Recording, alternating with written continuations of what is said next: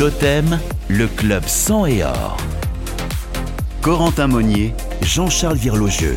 Excellente journée, excellente soirée avec nous sur euh, Totem. C'est euh, l'un des derniers clubs sans heure, si ce n'est le dernier club sans heure, euh, où on va revenir sur l'actualité du, du Rodez Aveyron Football avec autour de la table Jean-Charles Verlogeux. Bonjour, bonsoir. Bonsoir Corentin. Oui, on dit bonjour, bonsoir parce que c'est comme ça sera un podcast. Vous avez la possibilité de l'écouter à n'importe quel moment du jour ou de la nuit. Donc on vous dit à la fois bonjour, bonsoir et bonne matinée si besoin. Jean-Charles Verlogeux est donc avec nous. Jean-François Tefo également. Bonjour, bonsoir. Bonsoir à tous. On rappelle qu'on est en direct de la foire de Rodez au moment où on enregistre cette euh, émission et on va pouvoir euh, donc analyser, revenir sur les événements marquants de cette saison du Rodez Aveyron Football. On vous rappelle que pour l'instant, au moment où on enregistre en tout cas ce, podcast, nous n'avons pas la décision officielle de la commission. La décision, elle sera rendue officiellement lundi qui arrive, lundi 12 juin. Euh, donc 13h Ouais. bon, ben on va hum, partager cette émission en quatre thématiques quatre thématiques. La première thématique que je vous propose, c'est la thématique des moments clés, des matchs clés. La deuxième thématique, c'est celle des joueurs marquants. Ensuite, il y aura la thématique euh, Didier Santini est un pari réussi? Et puis la, dernière thématique que je vous propose au fil de ce, podcast, c'est un, petit jeu des pronostics pour savoir euh, quelle va être euh, éventuellement la décision de, la, de la commission. On essaiera de consulter nos différentes boules de voyance pour savoir lequel de nous aura raison. Allez, on est parti pour la première thématique. Le club sang et or sur Totem. Avec autour de la table Jean-Charles Verlogeux, euh, Jeff Tefo, on va commencer par les moments clés, les matchs clés de cette euh, saison, exercice 2022-2023. Pour, euh, pour le RAF, je vais commencer par me tourner vers vous, Jeff. Vous avez vécu tous les matchs à l'extérieur de, Rodez et à domicile également, mais dans un autre rôle. Du coup, ça veut dire que vous êtes à 100% des matchs vus de, de Rodez cette saison. Est-ce qu'il y a des matchs, des moments qui ont marqué, selon vous, cette saison? Alors, plus particulièrement deux moments forts des moments que j'ai vécu à l'extérieur, c'est d'abord donc victoire en championnat à Saint-Etienne, puisque là, c'était le 12 euh, novembre dernier. Euh, Laurent Plerlat venait donc d'être mis dehors, on peut le dire, euh, par le club, après cet amour partagé qui n'a plus été partagé au bout de cette saison quand même. Et donc, Émeric Darbalet a pris au pied levé cette équipe. On s'attendait vraiment à subir la marée devant les 20 000 spectateurs de Geoffroy Guichard. Et là, contre toute attente un petit peu, eh bien, il y a eu une réaction vraiment d'orgueil de l'ensemble du groupe qui a fait un match accompli et qui a réussi donc à l'emporter sur le score de 2 à 0. C'était vraiment très important puisqu'on était à la lutte à l'époque euh, avec euh, Saint-Etienne qui était vraiment au fond du trou. Et ce premier match a été, à mon avis, déterminant. Puis en deuxième match, je citerai la, victoire de Niort. Celle-ci s'est déroulée donc euh, le 4 mars 2023. le Rodez, là, vous en souvenez, l'a emporté 3 à 2, tout à fait au fond des arrêts de jeu avec un but de Lucas Berdes. Et là, effectivement, ça a été le début de la remontada, si je puis dire puisque dans les six matchs qui ont suivi, il y a eu donc euh, six victoires. Et donc, euh, c'était vraiment des moments, à mon avis, euh, charnières pour cette saison. Le match de Saint-Etienne, on rappelle, c'était le match de championnat, hein, parce qu'il y en a eu deux qui se sont suivis. Saint-Etienne en Coupe de France, où là aussi Rodez s'était sorti de, de, ce, de, ce, de ce tour de, Coupe de France. Et puis donc le match de championnat, mis à l'honneur par, par Jeff Tefo. Euh, Niort, c'est vrai, on va s'arrêter juste deux secondes sur ce scénario qui est quand même extraordinaire. Hein. Rodez qui a la main mise sur cette rencontre, qui se fait reprendre. Et puis de, justesse, Lucas Bodes euh, l'homme euh, providentiel de Rodez, on a envie de dire, hein, puisque il est dans les bons coups euh, de cette saison. Alors on va. Dans tous les coups même. Hein. Oui, mais bon coup parce que dans l'absolu, c'est lui qui a ouvert le score face à Bordeaux récemment. il est encore là donc sur cette rencontre face à face à Niort. Puis de mémoire, il met un beau piqué, un but d'attaquant. Hein. Oui, c'est vrai. il faut rappeler qu'il avait un début de saison extrêmement difficile, une blessure très très longue. Il était revenu à Polignon, il avait fait un match de rentrée assez catastrophique. Et là, oui, il, jouait dans, une défense à 3. Vous vous souvenez Il était rentré, mais c'était encore sous Laurent Peyrolat qu'il avait, aligné dans une défense à 3 et c'est vrai qu'il avait un peu pris le, bouillon euh, c'est pas son rôle euh, défenseur central Il est bien meilleur piston. Et il s'était aperçu euh, je crois qu'il fallait qu'il se fasse opérer hein, voilà, ça avait été un retour avorté voilà pour les deux moments clés donc livrés par, par Jeff Tefo Jean-Charles votre vos moments votre moment choisi alors évidemment oui le match de Niort je pense est déterminant parce qu'il lance Rodez c'est le début de, de, la superbe série de, de Rodez. Sans ce match, est-ce que ce réveil, est-ce que cette série aurait eu lieu? On peut se le demander, mais elle a été déterminante cette rencontre pour les deux clubs parce que Niort, ça a été le début de la fin. Niort qui a fini euh, lanterne rouge. Mm. Moi, j'ai un moment en fait euh, au-delà des matchs. Euh, il y a un moment qui est, important dans, cette saison. Il est intervenu très tôt parce que c'était l'été. C'est le départ d'Adilson Malanda il a un peu, je pense, contribué à l'usure de Laurent Perrelade qui avait déjà fini la saison euh, dernière rincé.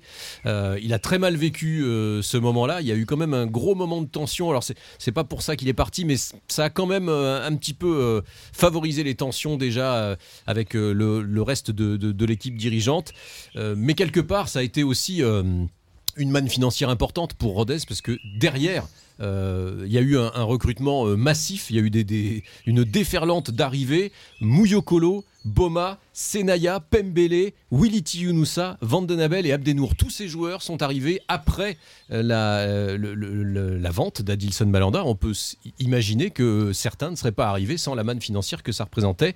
Euh, et certains de ces joueurs, effectivement, ont été très importants dans, la saison de, Rodez. Parce qu'il avait une grosse valeur marchande, Adilson Malanda, le joueur arrivé par, euh, de, depuis Nîmes la saison d'avant. Euh, il avait fait une belle saison avant, avant son transfert en MLS. donc il avait une cote, on va dire, et donc ça a permis à Rodez de, de ramasser un peu d'argent. Oui, c'est ce qui pouvait passé pour un handicap au départ et effectivement ça obligeait Laurent Peyrelade, c'était ça le problème, à, reconstruire euh, sa défense qui était quand même un point fort. Euh, c'est avéré au fil du temps, même s'il a fallu effectivement refaire des automatismes, euh, c'est avéré payant. Après dans les autres moments forts, bah, il y a la défaite contre Grenoble, c'est le sel le, sort de Laurent Peyrelade, hein, un non-match vraiment hein, de la part de Rodez à domicile face à cette équipe de Grenoble. Et puis il y a le match contre Dijon qui est le premier match à domicile après la trêve, victoire, première victoire à domicile domicile de la saison, enfin au mois de décembre. Première euh, aussi euh, sortie dans le stade Paul Lignon, nouvelle configuration. Et euh, je pense qu'il ne faut pas sous-estimer l'importance de cette configuration dans la bonne deuxième partie de saison de Rodez. Plus de monde, plus d'ambiance, ça a pesé aussi évidemment et les joueurs l'ont reconnu. Bah, c'est vrai que jouer dans un nouveau stade, ça donne euh, certainement un peu plus d'énergie. Donc on a parlé des deux matchs qui ont euh, à la fois clôturé euh, la période juste avant la mm. Coupe du Monde et qui ont permis de reprendre juste après la, période de la Coupe du Monde. Ça veut donc dire que ces matchs-là étaient des matchs très importants dans la saison de Rodez. Oui, et puis après celui de Niort, hein, bien sûr, celui de Niort, il change tout. Il, remet Rodez sur de bons rails. Rodez est lanterne rouge à ce moment-là. Si vous perdez contre Niort, ah, c'est quasiment foutu. Euh. Bah, on l'avait avec Niort, c'était foutu pour Exactement. eux. Exactement. Mm. Donc c'est, s'il fallait en, garder un seul match, c'est peut-être celui-là. C'est un match hein qui tout double, effectivement. Je pense que ouais, on est, on est d'accord. Donc le match clé de la saison de Rodez euh, cette euh, saison, c'est le match de Niort que l'on retiendra tout particulièrement avec ce scénario extraordinaire et cette victoire sur la pelouse des, des Chamois, notamment avec Lucas Bodès buteur. On en a terminé pour cette première partie. On en a plus ou moins abordé concernant la deuxième avec vous, Jean-Charles, parce qu'on a commencé à aborder des thématiques euh, pointues en la personne de Adilson Malanda, bah ça tombe bien, on va dévier, on va changer de sujet et direction les joueurs qui ont été marquants cette saison. Le club sang et or sur Totem. Adilson Malanda n'était donc plus là, Julien Célestine non plus. Hein. ce sont les deux gros départs de la période estivale de la saison dernière pour Rodez. Laurent Perlotte qui a dû euh, donc euh, changer hein, quasiment 66% bah, de sa défense, euh, puisque les deux étaient des titulaires indéboulonnables en la présence de, Célestine parti au Mexique et donc de Malanda parti aux, États-Unis. du coup, cette saison 2022-2023, quel est selon vous le joueur ou finalement bah, les joueurs qui ont marqué les points? Bah, en fait, c'est euh, paradoxalement, hein, c'est la, défense qui est restée un point fort de, de, cette équipe. Euh, sa charnière centrale, évidemment, qui a mis un peu de temps à se, à se constituer. D'abord parce que on a fait reculer Bradley Danger sur le tard hein, dans, dans, cette défense, euh, mais ça a coïncidé avec la très très bonne série de Rodez. Donc Bradley Danger, Serge Philippe Royao, qui lui était là aussi pour prendre la succession. Hein. Pierre-Olivier Mural avait dit, en fait, quand Adilson Malanda est parti, il avait bien en tête euh, que, que Yao serait son successeur. Et puis Eric Van Den hein, qui est arrivé lui aussi à la toute fin du mercato, hein, euh, présenté le dernier jour en même temps qu'Emen Abdenour. Ça a été vraiment une, charnière euh, impeccable, même si on sait qu'il il y a eu des moments difficiles pour Serge Philippe Royao, hein, au moment notamment de, l'élimination en Coupe de France, et aussi pour Eric Van Den Abel. Il a raté ses deux derniers matchs, Eric Van Den Abel. Jusque-là, il avait quand même été relativement impeccable. Il y a les deux pistons, évidemment, dans le secteur défensif. Hakim Abdallah, Marvin Senaya qui est peut-être, s'il fallait garder un joueur, peut-être le, meilleur joueur de, de, Rodez cette saison. Et puis Lionel Mpassi, qui, euh, tel le phénix, hein, euh, s'est vu recoller dans les pattes un concurrent et même un numéro 1. Hein. Il a été rétrogradé numéro 2 avec l'arrivée de Sébastien Cibois. Il a fini par retrouver sa place euh, et il a fait des arrêts déterminants lui aussi. Donc tout le secteur défensif alors quand on parle de défense, on sait qu'à Rodez, tout le monde défend, hein, tout le monde doit mettre la main à la pâte. C'est le cas aussi du secteur offensif et notamment, évidemment, on, pense tout de suite à Kylian Corredor, le joueur euh, généreux par excellence. C'est pas le secteur, euh, c'est pas son rôle défensif, moi que je retiendrai le plus. C'est les progrès qu'il a euh, accomplis dans le secteur offensif. C'est un joueur qui a mué. pendant cette saison, qui a franchi un cap. Il avait du mal à être décisif et à être euh, lucide devant le but euh, au début de la saison. Il a appris à l'être en gérant mieux ses efforts. Il a été déterminant parce qu'il a marqué des buts très très importants. Et ça, c'est vraiment un joueur qui a franchi un cap. Il est devenu un autre joueur au cours de cette saison, Kylian. Bah, c'est lui qui avait euh, permis à Rodez de se maintenir à Bastia la saison dernière. On pensait que ça allait être lui également l'homme du maintien avec le but à Grenoble. Ça n'avait pas été le cas parce qu'ensuite les, les Rutanos sont fait égaliser à, Grenoble. Mais c'est vrai qu'il a évidemment grandement contribué à la bonne saison de, de Rodez. En tout cas, jusqu'à présent, jusqu'à la décision de la Ligue, de la commission ce, ce lundi.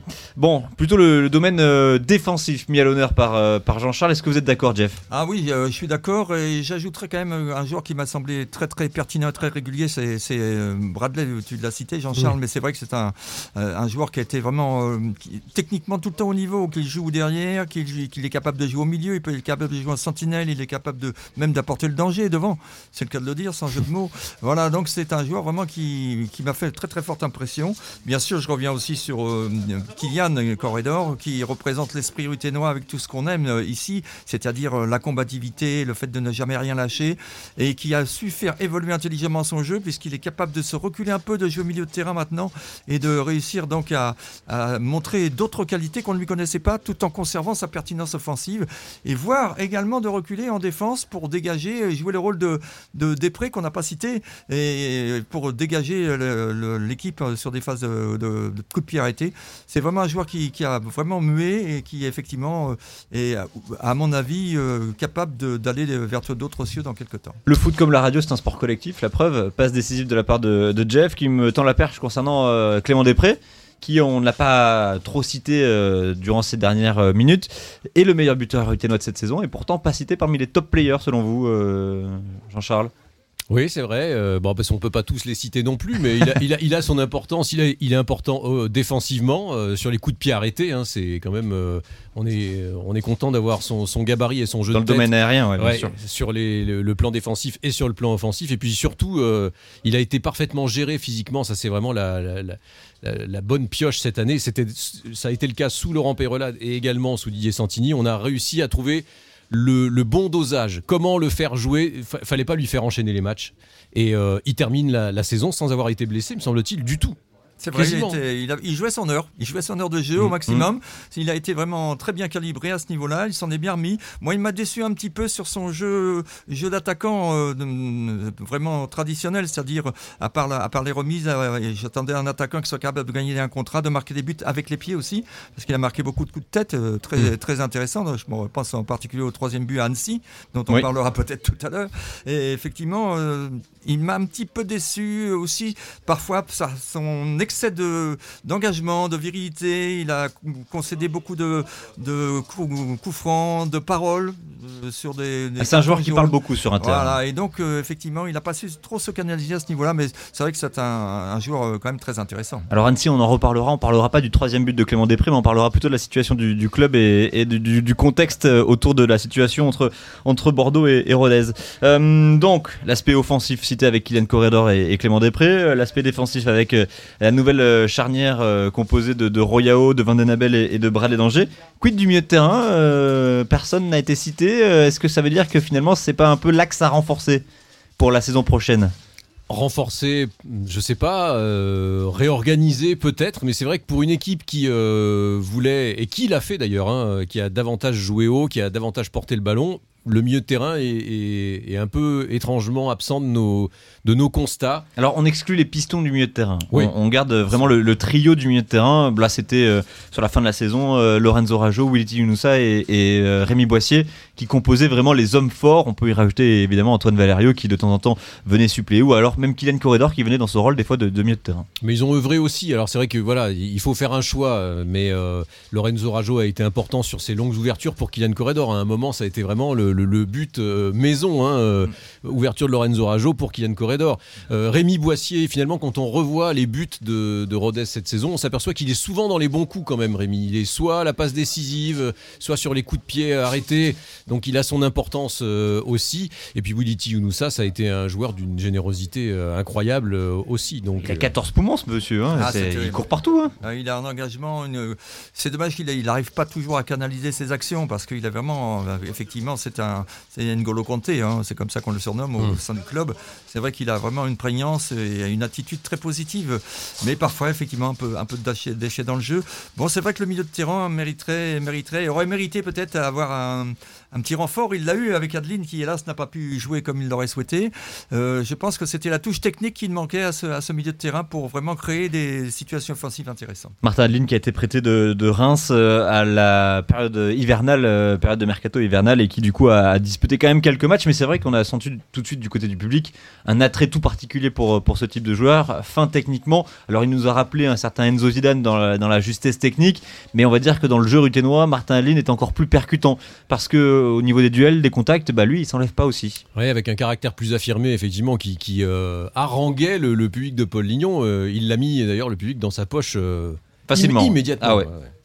Ancien Voilà. ruténois, il faut. Hmm. C'est un pur produit de l'école ruténoise puisqu'il a fait son école de foot à Rodez. Effectivement, faut bien de le, de le préciser, euh, Jeff. Vous l'avez eu peut-être euh Je l'ai eu, mais j'étais président à l'époque, je l'ai pas eu comme joueur. non, Ah.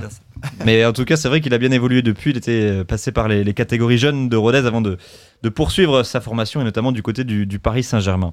Voilà pour euh, cette deuxième thématique avec vous, euh, messieurs. On a abordé les moments clés de cette saison, les joueurs marquants. Eh bien, on va s'intéresser à cette question. Est-ce que bah, Didier Santini, c'est un pari réussi? Le club sang et or sur Totem. En une seule réponse, soit oui, soit non dans un premier temps. Jean-Charles, est-ce que Didier Santini, c'est un pari réussi pour remplacer Laurent Peyrelade euh, en plein milieu de la saison? Alors plutôt oui. Même. euh, Je, je veux juste oui ou non. Là, c'est donc plutôt oui. Ouais. Euh, Jeff, est-ce que c'est plutôt oui Est-ce que c'est plutôt non? Ah, c'est plutôt oui également. Bon, allez, on va. Je voyais, je vois que vous êtes sur la même longueur d'onde, donc ça tombe bien. On va, on va donner la parole euh, évidemment à, à Jean-Charles. Vous avez commencé avec ce, ce plutôt oui. Euh, vos arguments, c'est quoi sur euh, sur le plutôt oui euh, concernant cette réponse euh, apportée à la question euh, Didier Santini? Est-ce que c'est un pari réussi? Bah déjà, c'est les résultats. Euh, les résultats, notamment à domicile. Alors, on disait que le stade, nouvelle configuration, avait son importance, mais le coach, là aussi, c'est pas tellement en, termes de style de jeu, finalement, que je trouve que l'arrivée de Didier Santini a été révolutionnaire, parce que finalement, euh, la possession de balle, ça a été à peu près la même. Rodez a continué de jouer dans le même schéma. D'ailleurs, Didier Santini avait dit qu'il ne révolutionnerait pas, qu'il n'inventerait pas euh, des choses incroyables.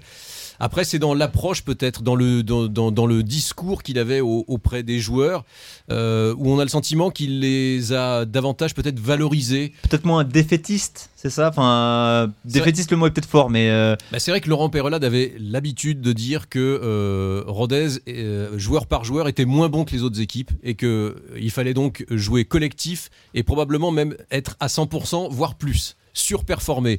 Didier Santini, euh, il a quasiment dit la même chose, mais probablement pas de la même manière. Il a continué de dire qu'il fallait jouer collectif, mais peut-être en, mettant davantage en valeur certains joueurs, en les encourageant davantage. Euh, c'est vrai que quand vous êtes jeune joueur, euh, que vous avez beaucoup d'appétit et que vous entendez que à Rodez, les joueurs sont peut-être moins bons qu'ailleurs, c'est peut-être un, discours qui finit par. c'est un discours choc pour jouer collectif, mais est-ce que au bout d'un moment ce discours ne s'use pas Mm. C'est un peu l'impression qu'on a eu. Ça, à un moment, ça ne passait plus, en tout cas avec certains joueurs. hein. C'était en tout cas les, les- les bruits de couloir que l'on entendait, comme quoi euh, le coach était peut-être un peu trop dur, trop rude envers la, la performance de, de- de ses Et joueurs. pourtant, il Euh, les aimait, hein, ces oui, joueurs, il n'y a oui, aucun doute là-dessus. Il y avait pas de, oui, oui, on remet pas ça en doute bien sûr, mais c'était plus dans le, voilà, dans l'apprentissage du footballeur pour pour Laurent Peyrelade, il était très dur euh, avec ce- cette thématique-là. Effectivement, peut-être qu'on était moins bon, mais qu'il fallait jouer collectif. Alors peut-être que c'était pas vraiment le cas. hein. La preuve avec Didier Santini qui a eu euh, peut-être d'autres mots hein, pour euh, pour valoriser ses, joueurs. Mais c'est vrai que oui, euh, jusqu'à la, défaite contre Pau à domicile, on, on a vu Didier Santini arriver après ce match très positif, très souriant. Je ne sais pas si Laurent Peyrelade aurait eu cette attitude alors que c'était une défaite plombante. Elle mettait Rodez dans une situation très compliquée. Oui, mais toujours avec son destin entre ses pieds. Donc déjà, il y avait, euh, il y avait du mal de fait. Je suis d'accord avec vous, mais, Mais Rodez coup, voilà, avait quand même la, la- la possibilité de se maintenir en Ligue 2 au terme de la 38e journée. Mais c'est vrai que c'est peut-être là qu'on voit un peu les différences qu'il y avait entre les deux hommes. Bon, ben voilà pour l'analyse de, de, euh, Jean-Charles. Euh, Jeff, euh, est-ce que vous partagez les éléments d'analyse de, de Jean-Charles? Oui, j'ai eu la chance de le suivre dans tous les déplacements hein, pratiquement, et donc j'ai pu Bah, les, apprécier. les deux, oui, les deux. à la fois deux. Laurent Peyrelade et à la fois Didier c'est- C'est Santini. pour ça que je vois la différence Mhm. entre les deux. Effectivement, les qualités humaines sont, sont assez différentes. Euh, beaucoup d'engagement, beaucoup de volonté, beaucoup de rage de gagner de la part de Laurent Perlade. La même rage chez Santini, mais il la montre beaucoup moins. Il sait s'adapter. Il, il, il, il était un élément tempérant dans le banc, un peu volcanique parfois des Ruténois. Hein. Euh, ça bouge beaucoup, ça crie beaucoup. Et lui, il a toujours ce rôle de, de tempérance. Euh, C'est un garçon assez introverti, donc euh, qui exprime doucement ses sentiments. Il a eu l'intelligence, comme vous l'avez dit, Jean-Charles, de pas tout mélanger, de tout bouleverser. Il s'est adapté petit à petit, à petit, il a fait son nid. Et je pense qu'il a une influence euh, réelle beaucoup plus importante que celle qu'on croit euh, réellement, parce que c'est vrai que c'est pas un gueulard sur le, sur le banc. Non. On le voit, il, a été, il est très, très et, et c'est un garçon qui a un vécu footballistique très intéressant, qui est assez laconique aussi dans ses conférences de presse. Euh, C'est vrai qu'on, Laurent Perlade, on partait parfois sur des délires philosophiques sympathiques, intéressants d'ailleurs. Ah oui, tout hein. à fait, Je- c'était un bon client. ah oui, c'est un beau client. Tandis que Santini, c'est toujours des réponses assez factuelles, etc. On a l'impression qu'il en garde toujours sur le pied. Mais je dirais que le pari euh, est plutôt réussi, sera totalement réussi si Rodez se maintient, quelle que soit la raison euh, qui que Rodez se maintienne. Oui, quel que soit finalement le coach, on a envie de dire, l'objectif c'est le maintien. À partir du moment où l'objectif est, est atteint, euh, le coach euh, eh ben, est droit dans ses baskets et, et a, et a réussi sa saison, on a envie de dire.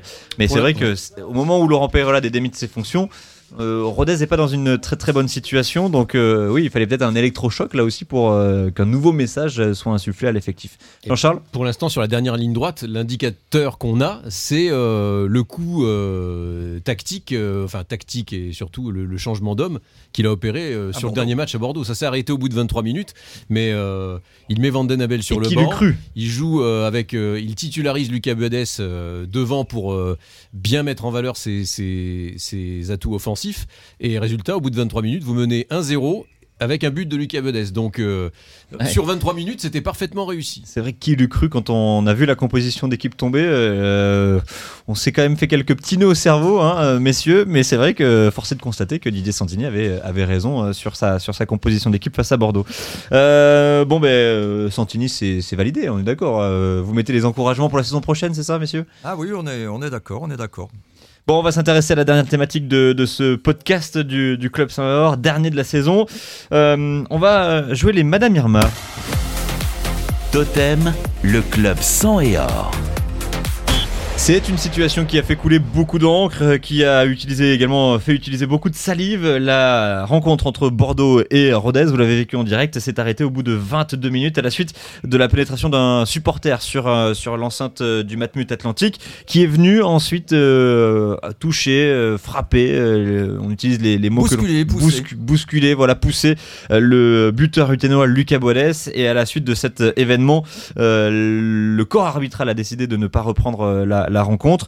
Donc tout cela a été euh, mis devant euh, des instances encore plus compétentes que le corps arbitral, c'est-à-dire la Ligue et la Commission. Dans un premier temps, la Commission a dit qu'elle avait besoin d'encore un peu plus de temps pour euh, statuer sur, sur le sort de cette rencontre. On rappelle que au moment de, la coupure de, de l'arrêt du match, Rodez menait 1-0. Donc le supporter bordelais est rentré sur la pelouse et c'est à partir de ce moment-là que tout s'est arrêté pour cette 38e journée de Ligue 2 BKT. On rappelle que tous les matchs se jouaient en même temps. Ça aussi, ça sa petite importance parce que normalement, selon le règlement, il est impossible de jouer un match après la 38e journée puisque pour euh, des raisons d'équité, on ne peut pas jouer des matchs en décalé pour la 37e et la 38e journée. Alors cette question, euh, quel est votre pronostic, votre sentiment par rapport à cette situation, euh, Jeff? Est-ce que, selon vous, ce sera un match rejoué? Match arrêté avec une autre décision, avec euh, euh, des points en moins pour Bordeaux. Est-ce que Rodez va pouvoir gagner sur, euh, sur tapis vert? Qu'est-ce que vous pensez finalement de, de tout cela? Alors, d'après les quelques éléments, les quelques connaissances parisiennes que j'ai pu avoir, je pense qu'effectivement, la décision qui va être rendue le 12 janvier, euh, le 12 juin, pardon, Lundi prochain, pour voilà, ceux qui... lundi, euh, je, je pense que cette décision devrait aller le sens de Rodez. Donc je pense qu'en première instance, entre guillemets, Rodez devrait pouvoir être validé et reçu dans ses, dans ses euh, résultats et dans ses, sa demande. Ça, c'est la première tendance C'est la première tendance. Par contre, je suis persuadé qu'il y aura donc un appel, bien entendu, que ce soit Rodez d'ailleurs qui soit débouté ou, ou Bordeaux, il y aura un appel du club qui sera dé- défavorisé.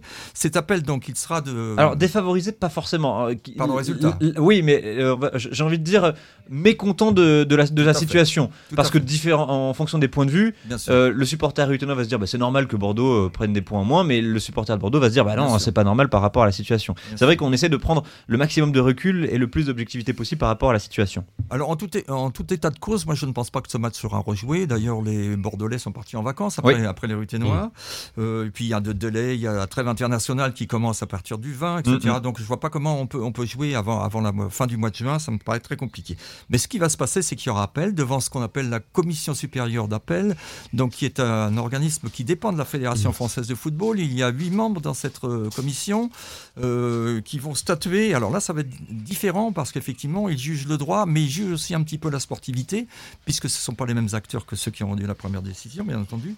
Et donc là, on peut s'attendre peut-être à quelque chose d'un peu, d'un peu différent. Cette euh, commission peut se réunir dans- sous les trois jours. Donc c'est assez rapide. Mhm. Je pense qu'elle rendra, en principe, elle rend son jugement tout de suite.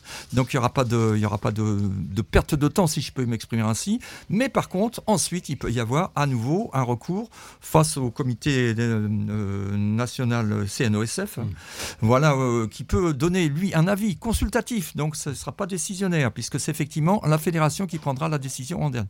Tout ça, ça peut nous mener fort loin. Euh, ce qui est important, c'est quand même, euh, d'après les éléments que j'ai, c'est que Rodez a bien bordé son dossier. C'est-à-dire que, euh, en particulier, le, côté médical de la chose a été très très bien bordé. On a appliqué tout ce qu'il fallait faire avec donc une visite médicale donc dès, dès le- les instants par le médecin urgentiste qui a constaté effectivement qu'il y avait un traumatisme. Il y a eu également donc trois jours après une visite à Toulouse pour chez un responsable euh, euh, commandité et euh, agréé par la Fédération française de football. Il s'occupe du rugby et du, et du football, ce garçon. Il est référent au niveau national. Et donc, il a constaté qu'effectivement, il y avait un traumatisme. Euh, C'est ce que l'avocate d'ailleurs de Badès euh, dit. Il y a un traumatisme qui a été, euh, une commotion donc, cérébrale qui a été constatée. Donc, je pense qu'au niveau euh, médecin, je vois pas euh, ce qu'on Hmm. peut dire, à part d'être un médecin, un, un médecin euh, vraiment d'Annecy, vous voyez ce que je veux dire, qui Hmm. peut-être voit de ça de très loin. Un président médecin, peut-être, euh, Jacques Médecin, c'est peut-être son nom euh, là, également. C'était plus au Bref, sud, ça. Voilà. Et donc, euh, le- je vois pas comment euh, médicalement on ne peut pas euh, donner gain de cause dans un premier temps à Rodez. Et donc, selon vous, là c'est un avis complètement personnel. Là, vous nous avez livré les faits, euh, ce qui est possiblement euh, euh, envisageable. Mais selon vous, qu'est-ce qui est, quelle est la situation la plus probable? Euh, Rodez, Euh, Bordeaux. euh, déjà, concernant Bordeaux. Ce qui est très grave pour Bordeaux, c'est qu'outre le fait de ne pas pouvoir monter en Ligue 1, euh, la situation économique est très, très compliquée. Vous me devancez parce que justement j'allais en parler, mais. Voilà, excusez-moi, mais voilà. Trop donc, fort. Un trou, un trou de 18 millions donc à la fin de saison. Il y avait 38 millions euh, l'an, la- l'an passé. Donc euh, on a un peu tapé dans le capital de la Ligue 1 future pour euh, essayer de trouver donc des moyens, des sponsors et on a un peu, un peu essayé de gommer donc. On a gonflé un peu tout ça. ouais. voilà. Et donc c'est pour ça que le club de Bordeaux va se battre euh, Bex et Ongles, parce que effectivement derrière le fait de ne pas monter simplement, ce qui serait pas une catastrophe en soi, mais le passif fait qu'effectivement Mm. ce club risque de redescendre. Alors une précision quand même importante, si ce club était relégué pour des raisons ou un autre, et, et ça ne veut pas dire pour autant qu'un club sera repêché. Ça Mm. c'est très important puisque euh, un accord a été signé en tout début de saison entre tous les clubs en disant si un, un club est, est relégué donc pour des raisons administratives, il ne sera pas re- remplacé par un club qui restera. Tout ça pour arriver le plus vite possible aux 18 clubs Eh oui. en Ligue 2, euh, puisqu'on y arrive dès cette année en Ligue 1. Donc, si je lis un peu entre vos lignes, euh, Jeff, ça veut dire que selon vous, Bordeaux pourrait connaître une euh, rétrogradation en N1 Tout à fait. tout et, à fait. et pour Rodez, euh, match gagné sur tapis vert, donc euh, maintien assuré. Dans le pire des cas, je dirais pour, pour, pour Bordeaux et dans le meilleur des cas pour Rodez. Ok.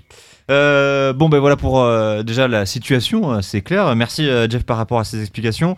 Jean-Charles, est-ce que vous avez euh, du coup un avis différent par rapport à cette situation entre Bordeaux et, et Rodez? Comment est-ce que vous voyez la situation? Non, bah alors l'avis de Jean-François est évidemment très éclairant. hein. Il connaît bien les arcanes, c'est- extrêmement intéressant. Et on apprend euh, effectivement que Rodez a pas beaucoup parlé cette semaine, mais que visiblement il a beaucoup agi. La différence de communication, en tout cas, c'est vrai sur les réseaux entre les clubs de Annecy et de Bordeaux notamment et celui de Rodez. Mais oui, et, et c'est vrai qu'on a, on a beaucoup entendu de commentaires de Annecy, de Bordeaux, puis de d'autres euh, d'autres personnes euh, cette semaine, euh, notamment sur l'état de santé de, de, de Lucas Buades. On a entendu beaucoup euh, d'analystes euh, d'images sur smartphone. Est-ce que ces euh, analyses sont plus pertinentes que celles d'un médecin qui a vu euh, physiquement le, le joueur? Je suis d'ailleurs surpris que sur les réseaux sociaux, il n'y ait pas plus d'images, de plans euh, de, de cette agression qui, euh, qui est tournée. Il y en a une que on a pu voir d'ailleurs, hein, issue de TikTok sur, sur notre page Facebook, qui est me semble-t-il, euh, assez éclairante sur euh, la façon dont, euh, effectivement, Lucas Buades est quand même poussé au sol et tombe vraiment à la renverse et pris par surprise. Et c'est vrai que les deux clubs, effectivement, ont, beaucoup, ont beaucoup pris la parole, les Girondins de Bordeaux notamment, alors parfois avec des des commentaires un peu étonnants euh, sur euh, notamment la décision de, la commission de, se donner une semaine euh, pour, pour se pencher sur le, cas de ce match et pour se pencher, alors c'est le, club des Girondins qui dit ça, sur les contradictions de, des décisions de, de, vendredi dernier. Mais là, je parle sous le contrôle de Jean-François. À aucun moment, la commission ne, ne dit qu'elle va réexaminer ce qui a été décidé vendredi dernier. On est, la commission, elle est là pour décider de la suite. Euh, ce match a été arrêté, qu'est-ce qu'on fait maintenant c'est justement les points à aborder. Il n'y a pas Rodez qui a été mis en cas. Vous voyez, euh, quand il y a le compte-rendu qui a été donné par la, par la commission à l'issue de la première de, ce lundi, c'est euh, bah, l'intrusion du, du, supporter bordelais sur, sur la pelouse et l'acte de violence concernant euh, Lucas Bodes. Donc, et les jets de bouteilles, et les jets, voilà, euh, voilà. De, de, pétards et compagnie, voilà. il ne faut pas oublier quand même. Donc euh, Rodez euh, n'est pas l'assaillant, mais bel et bien dans la position de la victime. C'est important de le repréciser et de le recontextualiser parce que de temps en temps on a l'impression que via les communiqués des clubs de Annecy ou de Bordeaux, on a l'impression que Rodez est un peu euh, l'ennemi numéro un à abattre et surtout euh, le club qui a commis des, des, des actes immoraux et, et, cruels, alors que bah, pas, pas forcément parce que Rodez est, est, simple victime sur cette, sur cette situation, et notamment Lucas Bodez qui est lui aussi victime euh, encore plus exposée, puisque c'est lui qui a reçu les, les, les bousculades euh, après, son, après son but. Et, Bordeaux qui, euh, qui, a aussi insisté, vous savez, auprès de, de, la ministre des Sports, en, oui. en expliquant qu'il fallait absolument que ce match soit rejoué, parce que Niveau dans politique. des cas similaires, c'est ce qui avait été fait. Mais il n'y a pas de cas similaires, puisque... Pas la 38e journée. Voilà, exactement. Mmh. Des, des, des matchs interrompus à la dernière journée, il n'y en a pas eu. Alors après, on peut comprendre que les clubs, euh, c est, c est des, des, ce sont des décisions très très importantes pour leur avenir, euh, laissent parler un peu le, leur cœur. Euh, mais il faut savoir jusqu'où ne pas aller trop loin. Et euh, moi, je me demande si quand même tous ces épisodes vont pas laisser des traces euh, entre ces clubs. Est-ce que ah, c'est une certitude Est-ce qu'on oubliera de sitôt ce qui s'est passé mmh, je, je, je, pense que c'est une certitude malheureusement, hein, évidemment, parce que si Rodez et Bordeaux étaient amenés à évoluer dans la même division l'année prochaine eh ben, euh, je pense qu'il va falloir euh, renforcer la sécurité, notamment au Matmut Atlantique. Euh, mais bon, ce n'est que mon avis. Donc du coup, Jean-Charles, si on consulte votre boule de cristal, qu'est-ce que ça donnerait? Oh, Moi, je pense que ça va donner match perdu sur tapis vert pour les, pour, pour donc gagner pour, pour Rodez probablement. Bordeaux va certainement se voir infliger au moins un point de pénalité. et donc, au mieux, restera en Ligue 2, mais ne montera pas en, en, Ligue 1 évidemment. Et Reste après à savoir euh, comment sera géré le, le, le sort d'Annecy. Alors, euh, euh... Annecy, qui on le rappelle, est 16e à l'heure actuelle, mais sans les points attribués à Rodez, donc mathématiquement le premier sauvé de cet exercice 2022-2023. À l'heure où on se parle, c'est Rodez, donc qui est 17e et donc premier relégué en National 1. Sauf que si le match est gagné par euh, Rodez sur tapis vert, Rodez repasserait devant ce, ce groupe-là et notamment 14. devant Annecy, et Annecy prendrait cette place de 17e et donc premier relégable il y aura une justice parce que si on voit les matchs aller-retour, Annecy a perdu chez lui 3-0 et a fait match nul à Polignon. Donc l'équité sportive, elle, elle, va plutôt dans le sens Je suis d'accord avec vous. Ah, puis il y a des gens qui plaident pour un match, une, une, espèce de match de barrage aussi. Ça, on, a, on aura beaucoup entendu, ouais. entendu beaucoup de choses. Oui, mais ça, les matchs de barrage étaient entérinés depuis le début de la saison. On savait qu'il y aurait quatre descentes euh, sèches et que malheureusement, c'était malheur. Euh, une sorte de barrage improvisé. Barrage Annecy, Rodez. Ah, Annecy, Rodez. Ah, ah, ça, c'est pas possible. Ouais. Oui, non, non. Je pense que c'est ça, c'est voilà, c'est purement improbable. Alors après, si, si Bordeaux, euh, si Bordeaux était effectivement rétrogradé administrativement, vous, vous pensez que que ça serait pas le- une brèche dans laquelle pourrait s'engouffrer la Ligue pour euh, repêcher Annecy? Je pense pas parce Hmm. que les- tous les clubs ont signé cette charte de- au début Ouais. de la saison et donc je vois mal euh, ne pas respecter un document qui a été mis. Moi, j'ai-. Au moment où on se parle, il y a aussi des, des clubs qui sont comme Amiens, euh, dont, dont le- les, les finances sont examinées par la DNCG. Oui, mais même si ces clubs descendent, Ouais. ils ne seront pas remplacés. D'accord. Voilà. Ouais, donc Bon. pour Annecy, ça sent, Jusqu'à ça- 18 ça clubs, on sent remplacera potentiellement mauvais. Ouais, ouais, c'est- c'est c'est une situation évidemment très compliquée, très compliquée à laquelle nous sommes confrontés et le club de Rodez est confronté. C'est vrai que Bordeaux en National 1, alors pour l'histoire du, du foot français, c'est évidemment un désastre, mais euh, c'est vrai que financièrement, ça serait pas incohérent. Euh, parce que les, les comptes euh, sont vraiment pas bons du, du côté de Bordeaux et on le sait depuis maintenant plus d'un an, puisque depuis qu'ils sont descendus et que euh, Gérard Lopez a pris la tête de, de, de la présidence de, de Bordeaux, euh, on va pas dire que les comptes sont, sont pas bons, mais on n'en pense pas moins. Rappelons qu'ils ont été sauvés là, par, rattrapés par les cheveux Oui. hein, là, lors de la dernière saison parce qu'on ne savait pas euh, quel club allait jouer et Bordeaux a été relégué. C'est grâce à une intervention auprès du CNOSF. Oui, c'est ça. On était arrivé ont- jusqu'à cette étape Voilà. dont vous parliez tout à l'heure. Voilà, voilà. Et c'est vrai que dans le calendrier que nous avions reçu en tout début de saison, c'était marqué par des petits X. Euh, pour ceux qui s'en souviennent encore, c'est vrai qu'on ne connaissait pas l'adversaire de, de Rodez, ou en tout cas le, le 20e adversaire de, de Rodez pour cet exercice 2022-2023. Moi après je me mets à la place d'Annecy, hein. Je, je- je comprendrais très bien le, le- le sentiment de, de, euh, Frustration. de frustration, de... euh, Alors je vais rentrer dans un débat avec vous. Jean-Charles, si vous voulez. Moi, je le comprends pas du tout. Parce que, non, non, mais alors je, je vais être très honnête parce que, en fait, c'est de leur faute. Ils avaient qu'à gagner face au Paris FC et ils seraient pas dans cette situation-là lors de la 38e journée. Rodez s'est mis dans une situation délicate avec les matchs face à Grenoble et face au Paris FC. Euh, ils avaient pour obligation de gagner face à Bordeaux. Ils étaient euh, au pied du mur s'ils voulaient se maintenir parce qu'ils avaient leur destin entre leurs pieds. C'était la même chose pour euh, Annecy. Ils avaient qu'à gagner parce qu'on rappelle que au début de la 38e journée, c'est Laval qui descend. C'est Laval Oui, qui, oui. qui est 17e et Laval a réussi à se sauver sur le terrain et Annecy n'a pas réussi. À la 94e minute, dans, Certes. Des, dans des conditions qu'on pourrait discuter également. parce qu'il y a eu beaucoup de laxisme de la part de la défense amiennoise dans le dernier quart d'heure. Certes, mais là on peut plus. Là c'est, c'est, on, on pourrait, euh, on pourrait pas euh, livrer notre analyse sur cette situation. C'est, c'est, c'est, c'est peut-être pas possible. Mais c'est vrai que les conditions du match entre entre Amiens et, et Laval sont assez particulières et permettent à Laval de se maintenir. Moi si on trouvait une solution pour que Hérodez et Annecy soient maintenus, euh, je, je trouve que ça serait... Vous avez des amis euh, là-bas, c'est ça? Non, mais non, non, pas du tout. Mais c'est ce qui ferait peut-être le moins de vagues. Oui, oui, bah, oui, mais dans ces cas-là, euh, on continue sur une ligue à 20 et puis pas de descente, pas de montée et puis on enchaîne. hein, vous savez. Non, mais donc repêcher euh, si, si un club Bordeaux, Amiens, pour euh, X raisons, il y a Concarneau aussi dont on ne sait pas si le stade sera homologué. Ouais, mais ça, c'est pareil. C'est un vrai faux débat. Rodez avait pas un hom- homologué avec Paul Lignon et a, a été à Toulouse, donc euh, c'est. il faut trouver un, un stade. Oui, il faut repli. trouver un stade, mais c'est- normalement possible dans les faits. La preuve avec euh, l'histoire pas si, pas si ancienne que ça de Rodez. Il se murmure comme c'est le stade du Mans peut-être qui serait... euh, Bah, il est inutilisé parce qu'en plus Voilà. il joue plus là-bas, donc. Voilà. euh, Mais ça fait loin quand même. à la MM Arena, à- à MM Arena.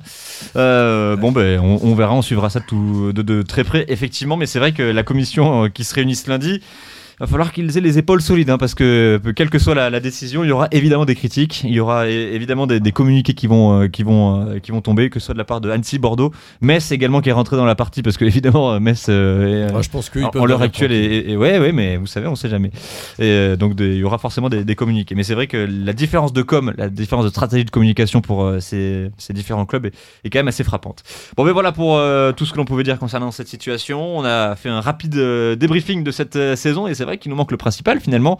C'est comme euh, on en parlait avec Jean-Charles, c'est comme un conseil de classe, mais on, on vous dit pas si vous êtes, euh, si vous passez en classe supérieure ou pas. Il nous manque évidemment de savoir si euh, la décision de, la commission pour savoir si oui ou non Rodez sera maintenu, parce que c'est quand même la décision phare. C'est la décision phare. Rendez-vous lundi 13h. Lundi 13h, réglez vos montres euh, et marquez tout ça dans votre agenda. Évidemment, on sera là pour euh, vous euh, communiquer tout ce qui se passe au niveau de la Ligue. Rendez-vous sur, sur notre antenne avec euh, Jean-Charles Virlojo. Et puis, si, si besoin, on refait appel à vous, Jeff. vous Ah, dans je suis disponible, je suis disponible. Bon, mais vous serez disponible la saison prochaine parce que si, si c'est favorable, il va falloir se tenir prêt. hein.